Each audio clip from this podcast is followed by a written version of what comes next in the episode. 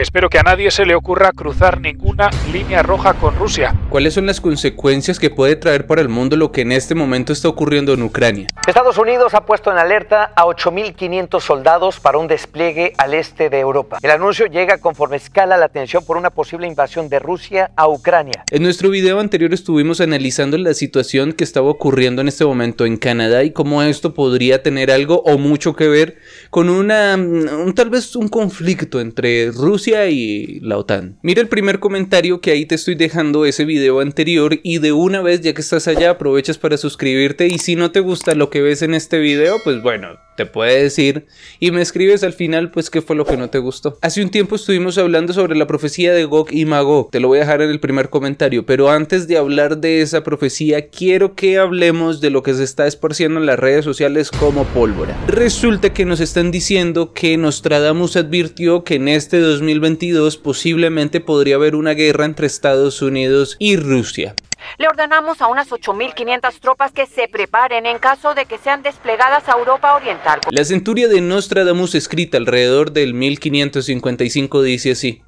Alrededor de la gran ciudad habrá soldados alojados en campos y suburbios. Los medios de comunicación están diciendo que esta profecía nos habla de un gran conflicto entre Rusia y Estados Unidos y que puede ser que todo se empiece a formar por lo que está ocurriendo en Ucrania. A mi parecer, este es un escrito demasiado ambiguo y no dice nada. Además que para nadie es un secreto que la amenaza de un conflicto de Estados Unidos con China, Rusia, Irán, Corea del Norte y quién sabe con cuántos más países, no es ningún secreto, sabemos que en cualquier momento esto puede ocurrir. De esta manera creo que esta profecía de Nostradamus no nos advierte nada, pero la siguiente sí. En Revelaciones 27 nos hablan de la profecía de Gog y Magog. Resulta que en este pasaje nos advierten que luego de mil años que el diablo está encerrado en una cárcel, este va a salir, pero entonces va a engañar a Gog y Magog que Gog y Magog vienen siendo todos los países del mundo. Es decir, que el diablo sale de su prisión para engañar a todos los presidentes del mundo. Cuenta este inquietante pasaje que todos los ejércitos del mundo se reunirán para la guerra y que serán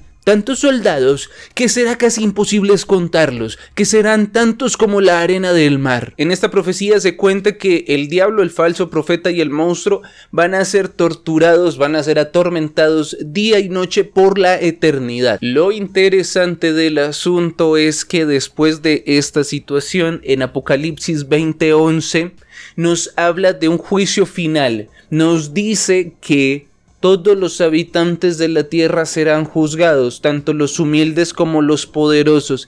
En otras palabras, este conflicto destruirá toda la tierra.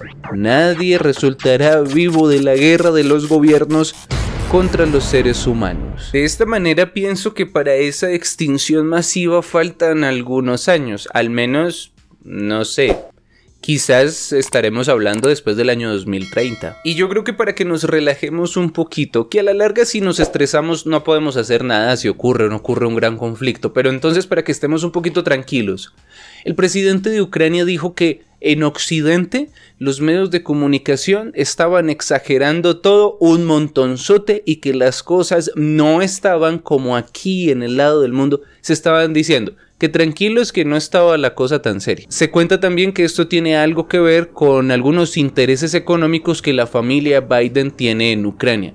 Así como también esto puede ser una excusa para generar un conflicto entre la OTAN, Rusia, China, Irán y Corea del Norte para avalar el uso de la fuerza para intentar destruir a Oriente y así detener la avanzada del comunismo y el poder asiático. Y como lo sabemos, en estas guerras pues solamente perdemos nosotros y ganan ellos. Sígueme en Twitch como el Samuel Lozano y así también me encuentras en Facebook, en Twitter, en Instagram, en Telegram, en fin, en el primer comentario te dejo todos los enlaces para que me encuentres, así como material tal vez que te puede servir para entender más este tema. Te hablo tu amigo Samuel Lozano en la cámara y en la producción, en la dirección y en casi todo. Andrea Rueda, cuídense mucho y nos vemos en una próxima ocasión.